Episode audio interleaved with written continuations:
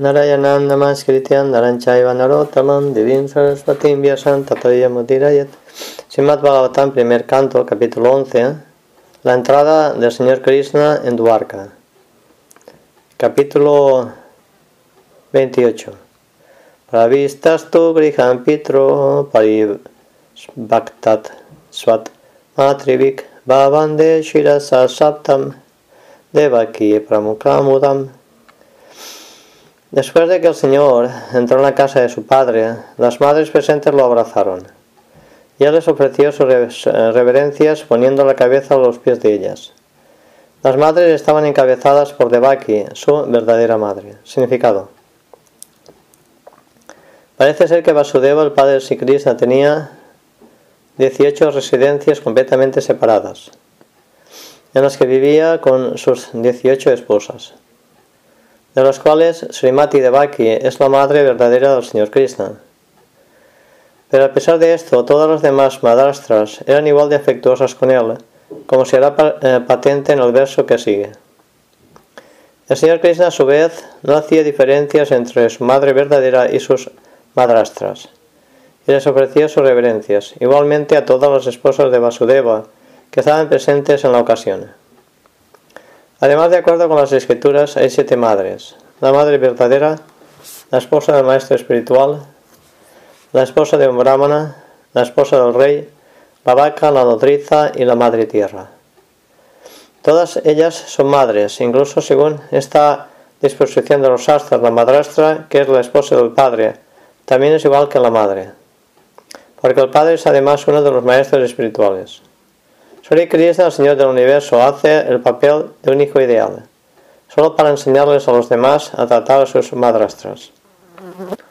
Taputram Ankan aropyat nesnehasnuta payodarat vivalit atmanam sisichur netayair yalai. Las madres, después de abrazar a su hijo, lo sentaron en sus regazos Debido al afecto puro, comenzó a manar leche de sus pechos.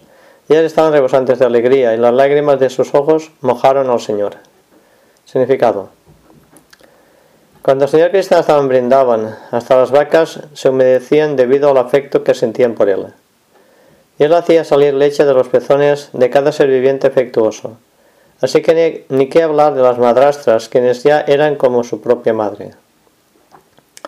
Tavisaswat Bhavanam Sarvakaman Anutamam Pasadat Yatrat Paninam Sahasrani Chat Sodasat Después el Señor entró en sus palacios, que eran perfectos en grado sumo.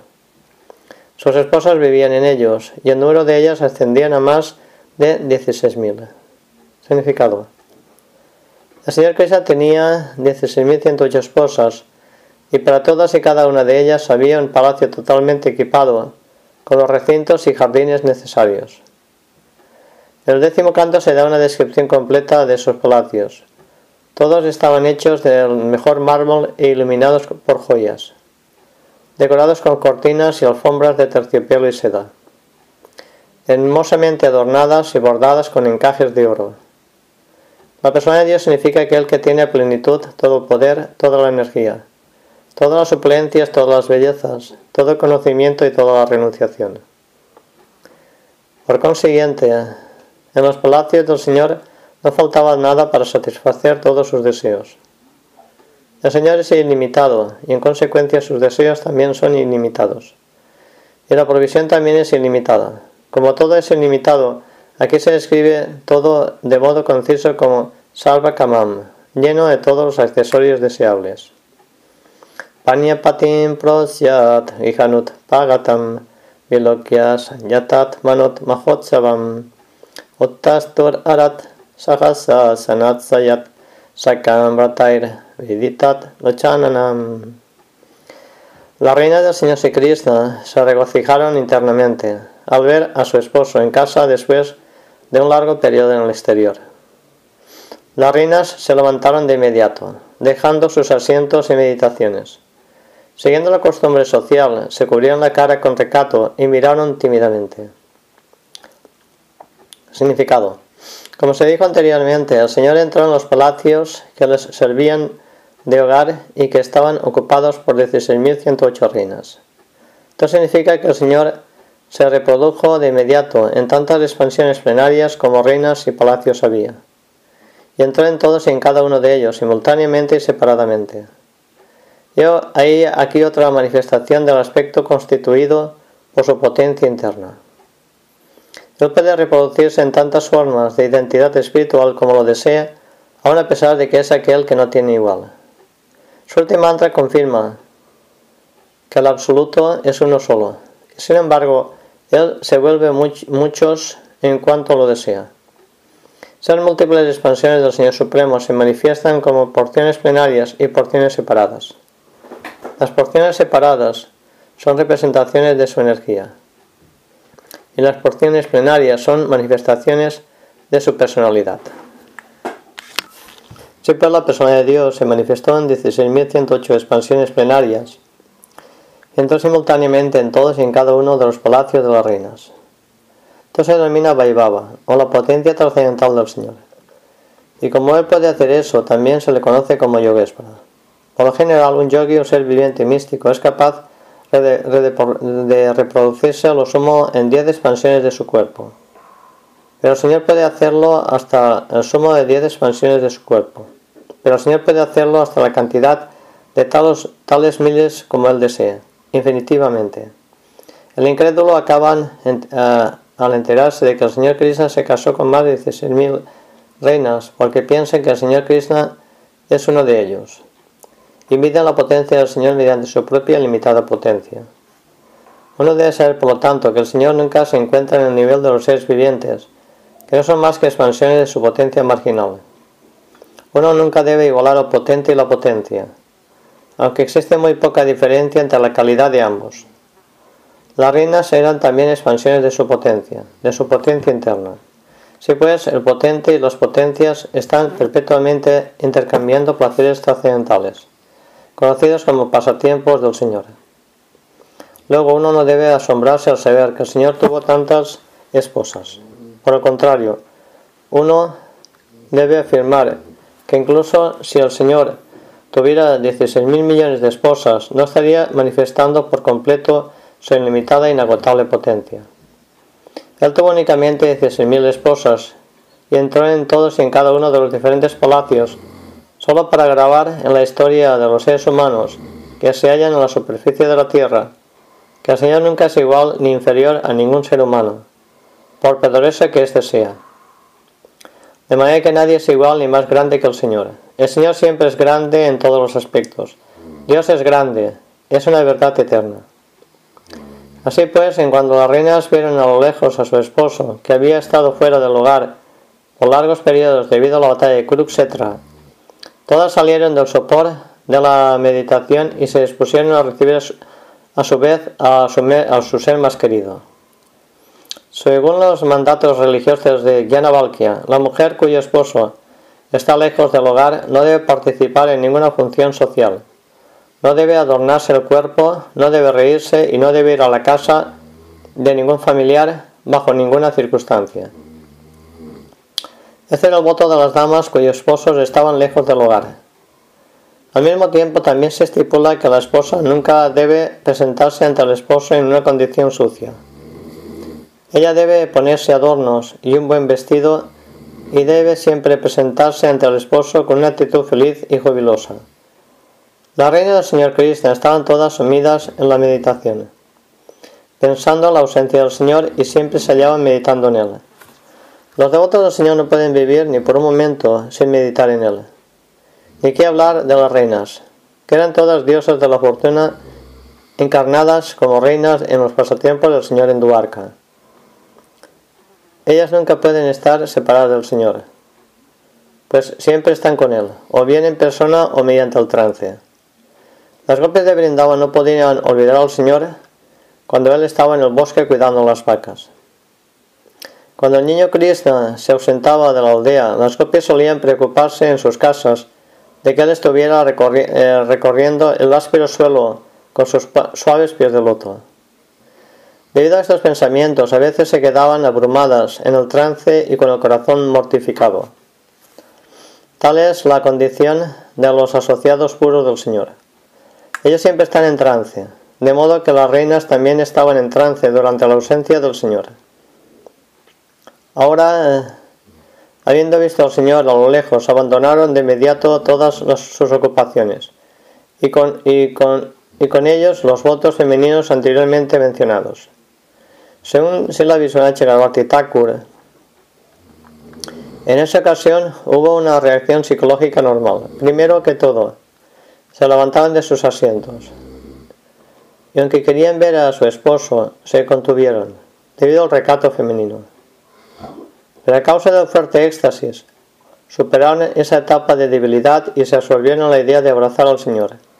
En ese pensamiento hizo de hecho que perdiera la noción del medio ambiente que la circundaba.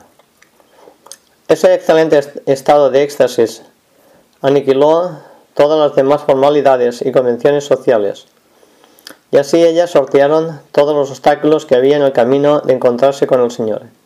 Esa es esta, esa etapa perfecta del encuentro con el Señor del alma, Sri Krishna.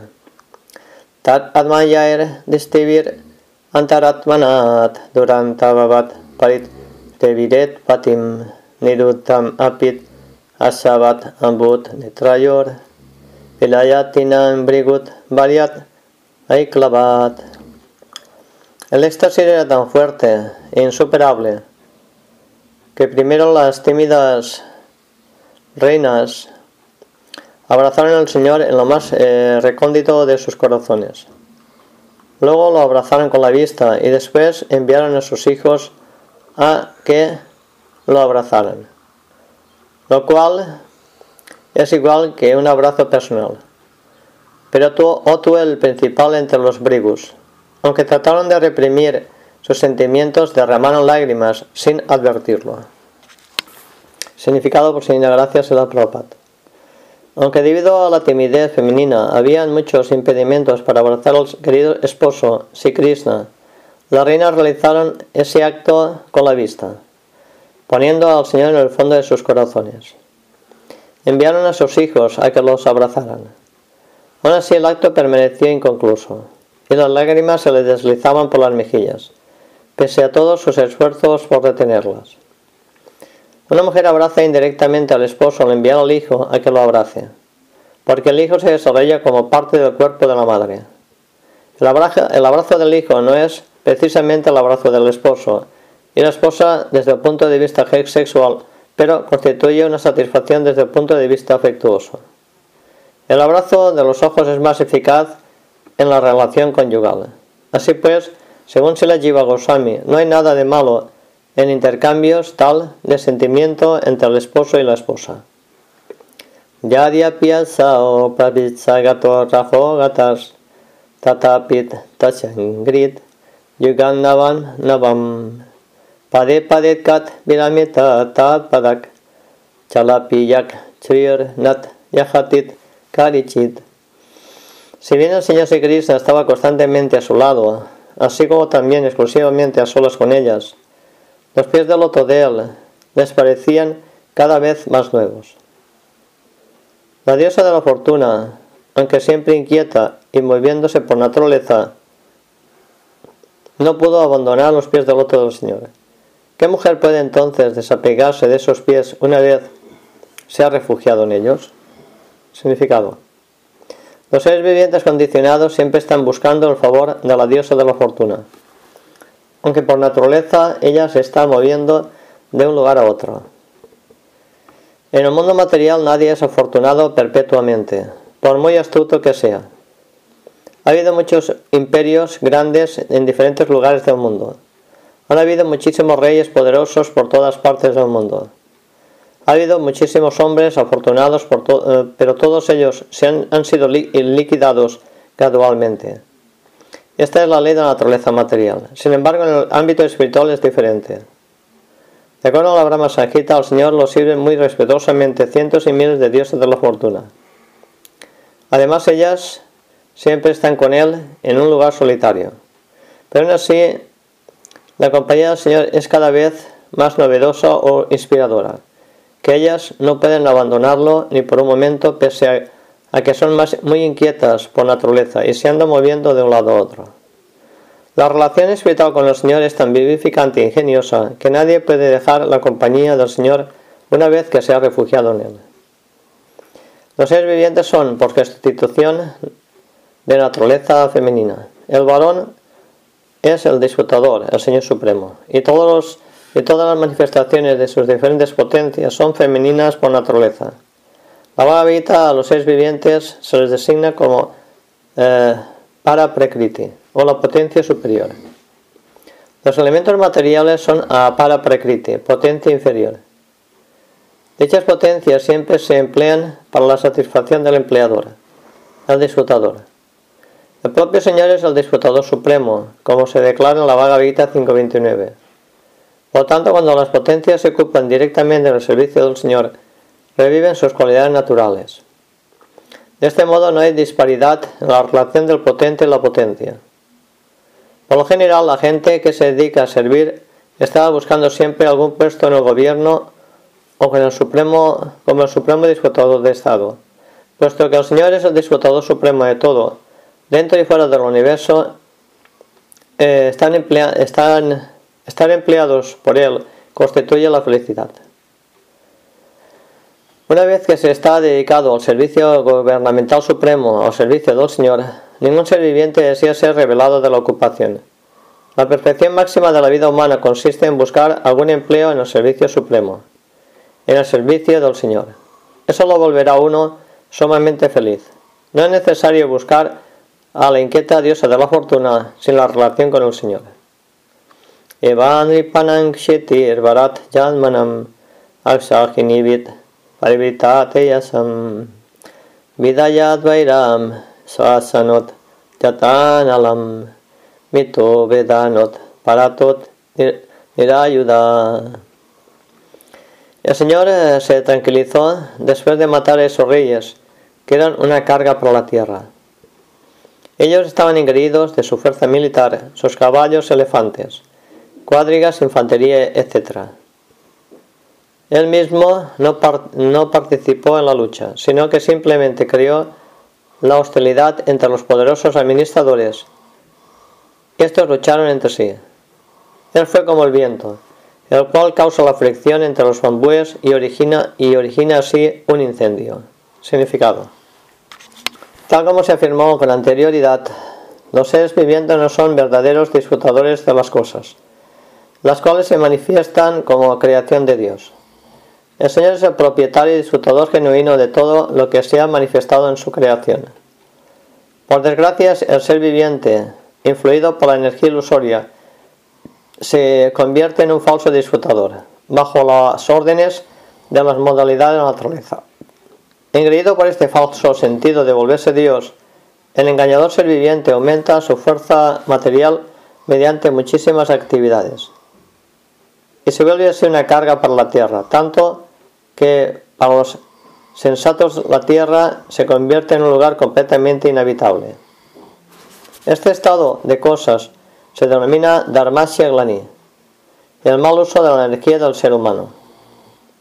Cuando este mal uso de la energía humana en lo preponderante de los seres vivientes más sensatos se perturban con la, con la difícil situación creada por los administradores viciosos, los cuales simplemente son unas cargas para la tierra, y el Señor aparece por medio de su potencia interna, tan solo para salvar al sector más sensato de la humanidad, aliviando la carga que crean los administradores terrenales en diferentes partes del mundo. Él no favorece a ninguno de los administradores no deseados, sino que mediante su poder potencial crea hostilidad entre dichos administradores no queridos, tal como el aire ocasiona un incendio en el bosque mediante la fricción de los bambúes. El incendio del bosque ocurre automáticamente por la fuerza del aire. De la misma manera, aparece la hostilidad entre diferentes grupos de políticos por el invisible designio del Señor. Los administradores no deseados, engreídos por el falso poder y la fuerza militar, se dedican de este modo a pelear entre ellos, por conflictos ideológicos. Y así agotan todos sus poderes. Esa es la verdadera voluntad del Señor, que se refleja en la historia del mundo. Y continuará, continuará ocurriendo así hasta que los seres vivientes se apeguen al servicio del Señor. En la Bhagavad Gita este hecho se escribe como vívidamente 7.14. Allí se dice la energía ilusoria de mi potencia es mi potencia y por ello no es posible que los subordinados seres vivientes superen la fuerza de la modalidad material. Pero aquellos que se refugian en mí, la persona de Dios y Krishna, pueden atravesar el gigantesco océano de la energía material. Esto significa que nadie puede establecer paz y prosperidad en el mundo mediante actividad fruitiva, ni mediante una ideología o fisiología especulativa. La única manera es la de entregarse al Señor Supremo y quedar libre así del engaño de la energía ilusoria. Desgraciadamente, las personas que están dedicadas a un trabajo destructivo son incapaces de entregarse a la persona de Dios. Todos ellos son necios de lo peor, son de lo más bajo de la especie humana de vida. Han sido despojados de su conocimiento, aunque aparentemente parezcan ser educados desde el punto de vista académico. Todos son de una mentalidad demoníaca, siempre desafían al Supremo, poder del Señor Supremo. Aquellos que son muy materialistas, que están anhelando siempre la fuerza y el poder material, son indudablemente tontos de lo peor, porque no tienen información alguna acerca de la energía viviente y como, ignoran esa suprema ciencia espiritual, están absortos en la ciencia material, que se terminará al terminar el cuerpo material. Ellos son los más bajos de los seres humanos, porque la vida humana tiene especialmente por objeto restablecer la pérdida de relación que se tiene con un Señor. Y ellos desperdician esta oportunidad por estar dedicados a actividades materiales. Ellos están despojados de su conocimiento, porque incluso después de una prolongada especulación no pueden alcanzar la etapa de conocer a la suprema persona de Dios, el Somum Bonum. Todos ellos son hombres de principios demoníacos y sufren las consecuencias como ocurrió con materialistas tales como Rábana, Irán y Kasipu, Kamsa y otros. Saeva Narat Lokiasmin Avartinesvat Mayayat Remiasti Rannat Kutastot Bhagavan Prakritot Yatam. Esa suprema persona de Dios y Krishna, por su misericordia sin causa, apareció en este planeta mediante su potencia interna y disfrutó entre mujeres aptas, como si estuviera participando en asuntos mundanos. Significado.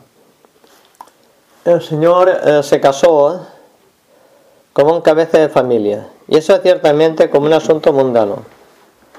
Pero cuando nos enteramos que tuvo 16.108 esposas y que vivió con cada una de ellas separadamente en todos y en cada uno de los palacios, sin duda que ello no es mundano. Por lo tanto, mientras el Señor vive entre sus aptas esposas como un cabeza de familia, no es nunca mundano, y su comportamiento con ellas nunca debe tomarse por una relación sexual mundana. Indudablemente las mujeres que se convierten en esposas del Señor no son mujeres ordinarias, porque tener al Señor por esposo es el resultado de la tapaz y austeridad de muchísimos millones de nacimientos. Cuando el Señor aparece en diferentes eh, planetas o en este planeta de seres humanos, exhibe sus pasatiempos trascendentales solo para atraer a las almas condicionadas y que éstas se vuelvan respectivamente sus eternos sirvientes, amigos, parientes, amantes en el mundo trascendental en donde el Señor corresponde eternamente con dichos intercambios de servicio. El servicio se representa de un modo desvirtuado en el mundo material y se interrumpe prematuramente, convirtiéndose en una experiencia triste. El, el engañado ser viviente, condicionado por la naturaleza material, debido a la ignorancia, no puede entender que todas las relaciones que tenemos aquí y en el mundo terrenal son temporales y están llenas de embriagueces. Esas relaciones no pueden ayudarnos a ser felices perpetuamente, pero si, la, misma relación se establece con el Señor, al dejar este cuerpo material nos trasladaremos entonces al mundo trascendental quedando relacionados con Él eternamente en la relación que deseemos. Luego, las mujeres entre las que él vivió como esposo no son mujeres de este mundo material terrenal, sino que están eternamente relacionadas con él, como esposas trascendentales. Posición que alcanzaron mediante la perfección del servicio devocional. En esto consiste su actitud. El Señor es Param Brahma, la suprema persona de Dios. Las almas condicionadas también eh, buscan la felicidad eterna en todos los lugares no solo en la Tierra, sino también en otros planetas, a todo lo largo del universo. Debido a que por constitución la chispa espiritual, tal como es, puede viajar a cualquier parte de la creación de Dios, pero como ella está condicionada por las modalidades materiales, trata de viajar por el, espacio, eh, mediante la astronáutica y no logra alcanzar su destino. La ley de la gravedad lata con los grilletes de un prisionero. Ella puede llegar a cualquier parte mediante otros procesos, pero incluso si alcanza el planeta más elevado de todos, no puede conseguir esa felicidad perpetua que está buscando vida tras vida. Sin embargo, cuando recobra su buen juicio, busca la felicidad Brahman, sabiendo con toda seguridad que la felicidad ilimitada que está buscando nunca se obtiene en el mundo material. Siendo esto así, es indudable que el Señor Supremo, el Para Brahman, no busca su felicidad en ninguna parte del mundo material, ni puede uno encontrar en el mundo material los enseres de, su felicidad. Él no es impersonal. Como Él es el líder y el ser supremo entre los innumerables seres vivientes, no puede ser impersonal.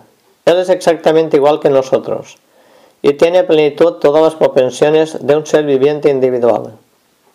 Él se casa tal como nosotros, pero su matrimonio ni es mundano ni está limitado por nuestra experiencia en el estado condicionado. Sus esposas, por consiguiente, parecen mujeres mundanas, pero de hecho todas ellas son almas liberadas trascendentales, manifestaciones perfectas de la energía interna.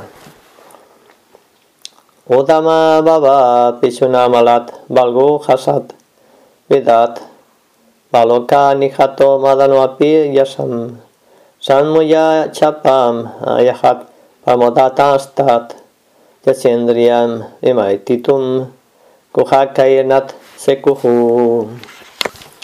Aunque las hermosas sonrisas y miradas furtivas las reinas eran todas inmaculadas y apasionantes, y aunque ellas podían conquistar al propio Cúbido y hacerlo abandonar su barco por la frustración, y aunque el tolerante Siva podía ser víctima de ellas, aún así, pese a todos sus atractivos y actos mágicos, no pudieron quitarle los sentidos al Señor.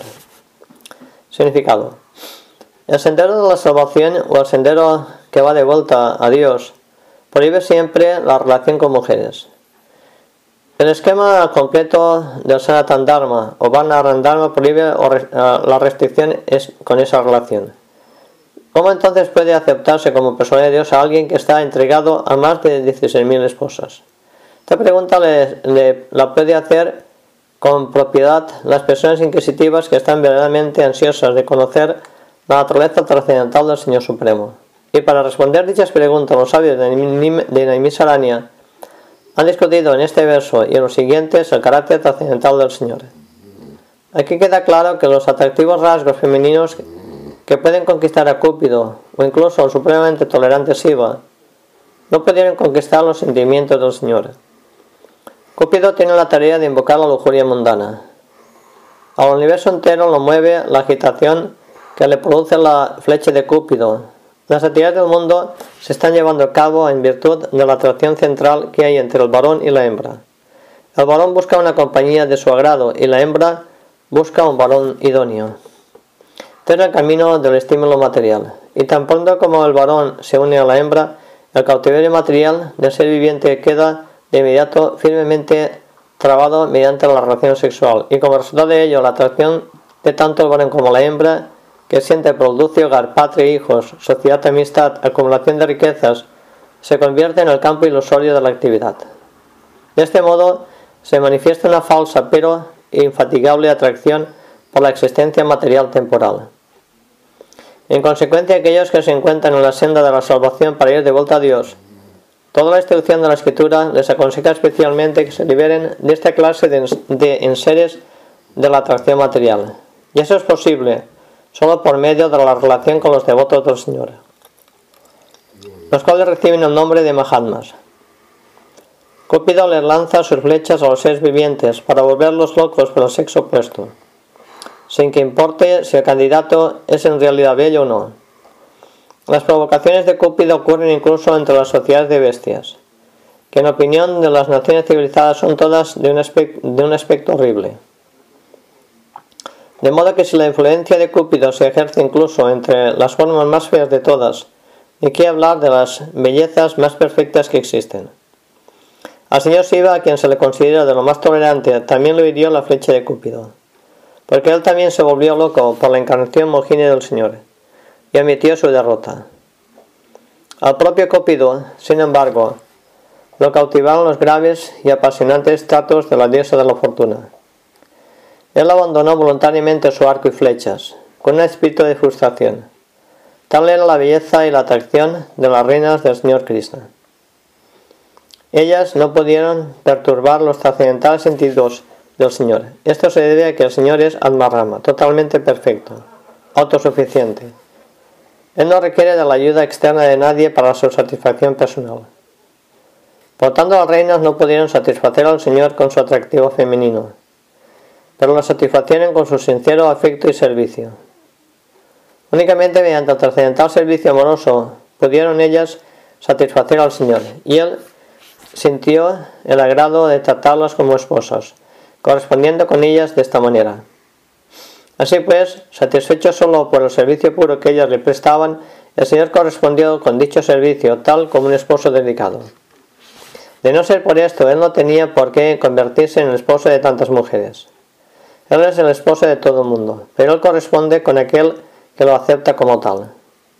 Este afecto puro por el Señor nunca debe compararse con la lujuria mundana es puramente trascendental y los datos serios que las reinas exhibieron mediante hábitos femeninos naturales también eran trascendentales, porque ellas expresaban los sentimientos movidos por el éxtasis trascendental. Ya se explicó que en el verso anterior que el Señor parecía un esposo mundano, en realidad su relación con sus esposas es trascendental, pura y no está condicionada, por la modalidad de la eh, naturaleza material. Tanaya manyate lokot hita sangam apit sanginam atma manuyam yaprisvanam yato budam. Las almas condicionadas comunes y los materialistas especulan que el Señor es una de ellas. Debido a la ignorancia, creen que el Señor lo afecta a la materia, aunque Él está desapegado. Significado. La palabra Buda es significativa aquí, Tan solo debido a la ignorancia, los necios pendencieros mundanos conciben equivocadamente al Señor Supremo y mediante la propaganda difunden, difundida entre personas inocentes, difunden sus eh, necias imaginaciones. El Señor Supremo, Krishna, es la persona de Dios original y primordial. Cuando Él se hallaba presente personalmente ante los ojos de todo el mundo, exhibió potencia divina completa en cada uno de los campos de todas las actividades. Como ya se explicó en el primer verso de Srimad Bhagavatam, él es completamente independiente para actuar como le plazca. Mas todas sus actividades están colmadas de bienaventuranza, conocimiento y eternidad. Solo los necios mundanos lo conciben erróneamente. Inconscientes de su eterna forma de conocimiento y bienaventuranza, que se confirma en la Bhagavad Gita y en los Upanishads. Sus diferentes potencias actúan siguiendo un plan perfecto de una secuencia natural. Y como todo lo hace por intermedio de sus diferentes potencias, permanece eternamente como el independiente supremo. Cuando Él desciende al mundo material por su misericordia sin causa para con diferentes seres vivientes, lo hace mediante su propia potencia. Él no está sujeto a ninguna condición de los modelos materiales de la naturaleza y desciende tal como Él es originalmente. Los especuladores mentales no entienden que Él es la persona suprema y consideran que sus aspectos impersonales, tales como el inexplicable Brahman, no son todo. Semejantes concepciones también es el producto de una vida condicionada, porque ellos no pueden ir más allá de su propia capacidad personal por consiguiente, aquel que considera que el Señor se encuentra en el nivel de la ilimitada potencia de uno, es solo un hombre común.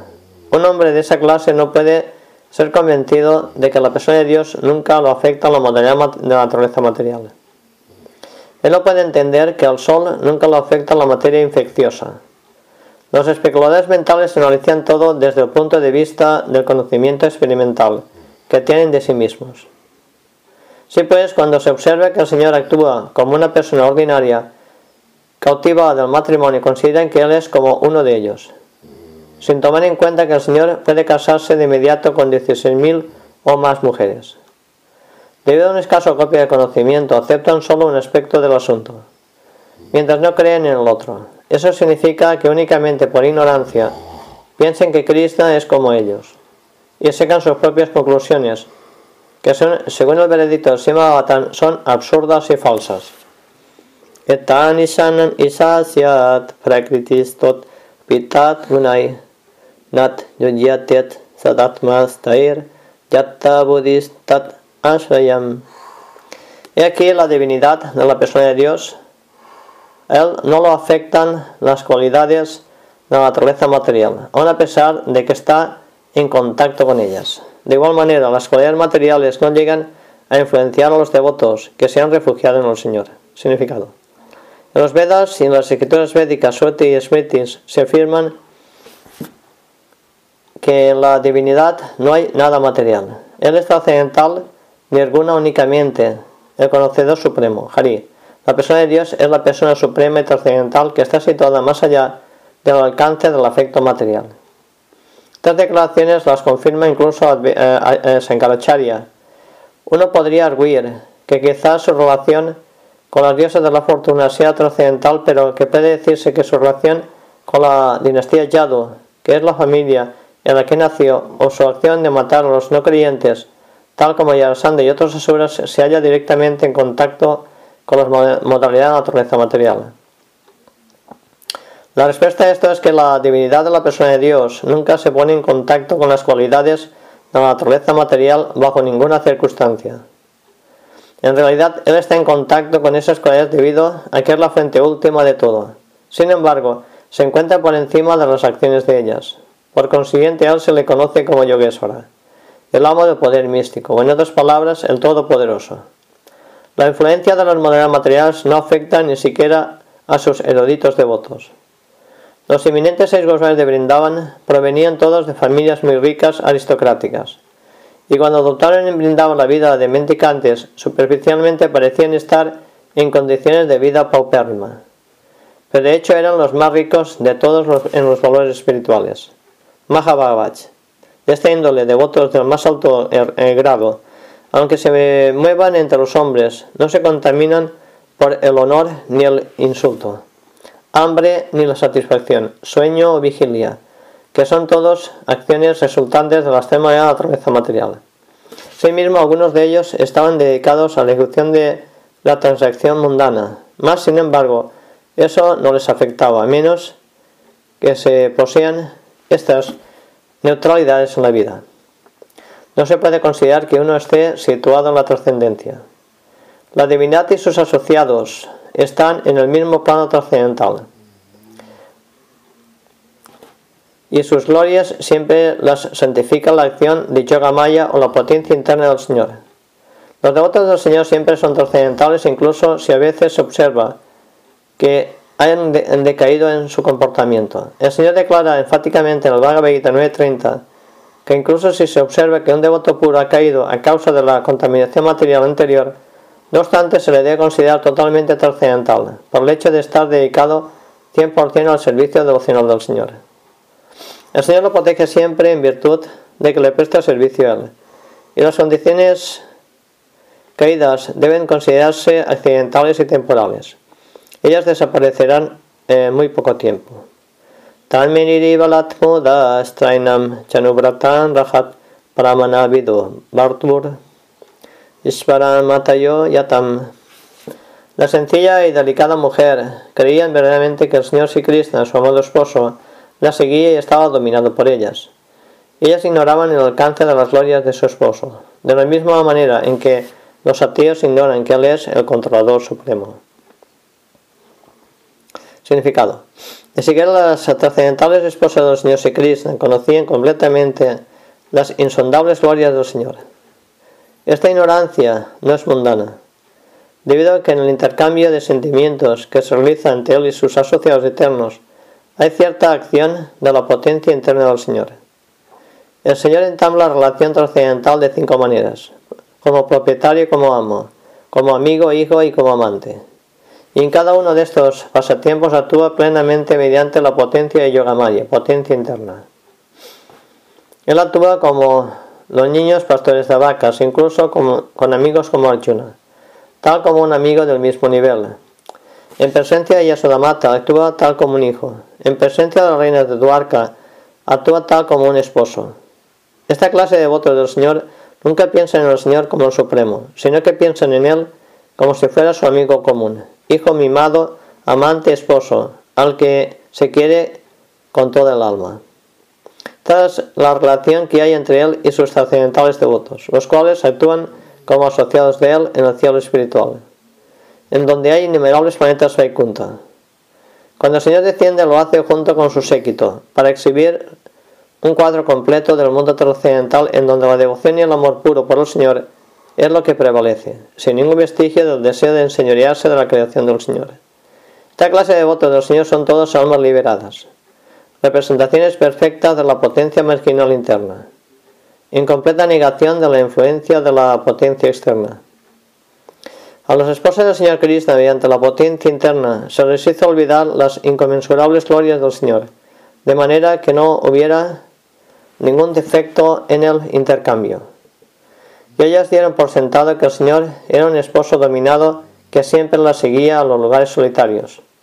En otras palabras, si ni siquiera los asociados personales del Señor lo conocen perfectamente bien, eh, ¿qué, conocen acerca de las trascendentales glorias del Señor los escritores de tesis especuladores mentales?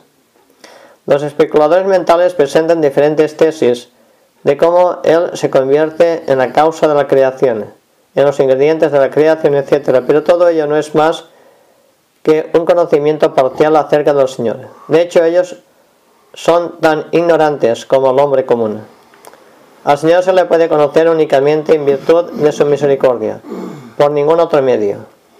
Pero como los tratos del Señor con sus esposas se basan en el amor y la devoción trascendentales y puros, todas las esposas están en el plano trascendental, sin contaminación material se termina el significado Bhaktivedanta del, canto, del primer canto, capítulo 11 del Srimad Bhagavatam titulado La entrada del Señor Krishna आ द्वारका। शिला प्रभुपा की जय। गौर प्रेमानंदी। हरिओ